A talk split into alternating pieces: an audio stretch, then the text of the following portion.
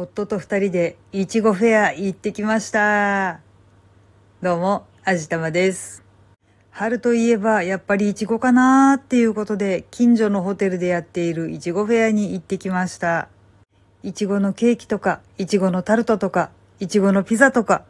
まあ、いちごを使ったスイーツもいろいろあったんですけど、今回のこのいちごフェアのメインはなんとフレッシュいちごでした。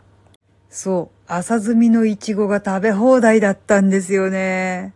なかなか珍しいかなと思うんですけど、他のお客さんたち、まあもちろん他のメニューもいろいろ食べてるんですけど、やっぱりメインはそれっていうことで、補充しても補充しても補充してもね、ほとんど瞬殺されちゃうんですよ。よっしゃ、補充されたーって言ったらね、速攻で飛んでかないと、ちょっと冗談抜きで皆さんお皿から溢れんばかりにイチゴを積み上げていくので、もう本当に見てる間に冗談かなって思う勢いでなくなっていくんですよね。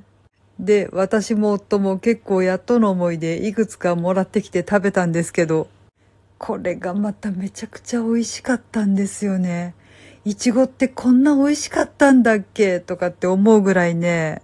もう美味しかったっていう言葉以外に見つからないぐらい本当に美味しかったんですよ。他の言葉なんかいらない。とにかく美味しかったっていうもうそれだけだったんですけど。まあ、朝摘みで鮮度が抜群だったっていうのを抜きにしても、みずみずしいし、とにかく甘いし。いやー、あれは絶品でしたね。一応コンデンスミルクをかけて食べてみたんですけど、コンデンスミルクの甘さに負けないぐらい甘いイチゴってどう思います？しかもコンデンスミルクと喧嘩するんじゃなくて、もう相性抜群っていうか、神レベルっていうか、本当にコンデンスミルクとの相性最高でね、これはやばい、無限にいけそうとかって思ったんですけど、さすがに5個ぐらいでやめておきました。いやもうめちゃくちゃ大粒だったんですよ。あんまりたくさん食べると他のものが入らなくなりそうだからちょっと泣く泣く諦めたんですけどね。いやーもういちご食べてこんなに幸せになったのは初めてかもしれないですね。で、このいちごフェアね、スイーツだけじゃなくて、料理にもいちごを使っていました。私はちょっとお腹いっぱいで手を出さなかったんですけど、いちごの入った酢豚というのがありました。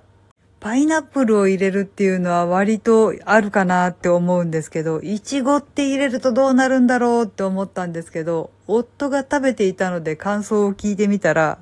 いちごの酸味と酢豚の甘酸っぱい感じとが絶妙だったそうです。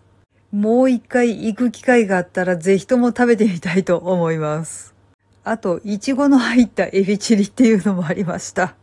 これは私食べてみたんですけど、うん、割と普通のエビチリでした。ただ、どういう状況だったのかはよくわからないんですけど、エビチリって大体赤というかオレンジっぽいじゃないですか。ほんのりピンクだったんですよね。ああ、やっぱりイチゴ入ってんなーっていう気はしました。もちろんトッピングとしてイチゴはたくさん乗っていました。あと、イチゴが乗ったちらし寿司というのもありました。これは正直どうなんだろうと思いながら食べたんですけど、いちごの甘酸っぱさと酢飯っていうのは意外と相性がいいみたいで、普通に何の問題もなく美味しくいただけました。見た目も可愛いし、あれは大当たりだと思います。できればぜひもう一回行きたいんですけど、ブッフェはなぁ、ちょっとついつい食べ過ぎてしまうからカロリーとかが気になってどうしようかなって思ってるんですけど、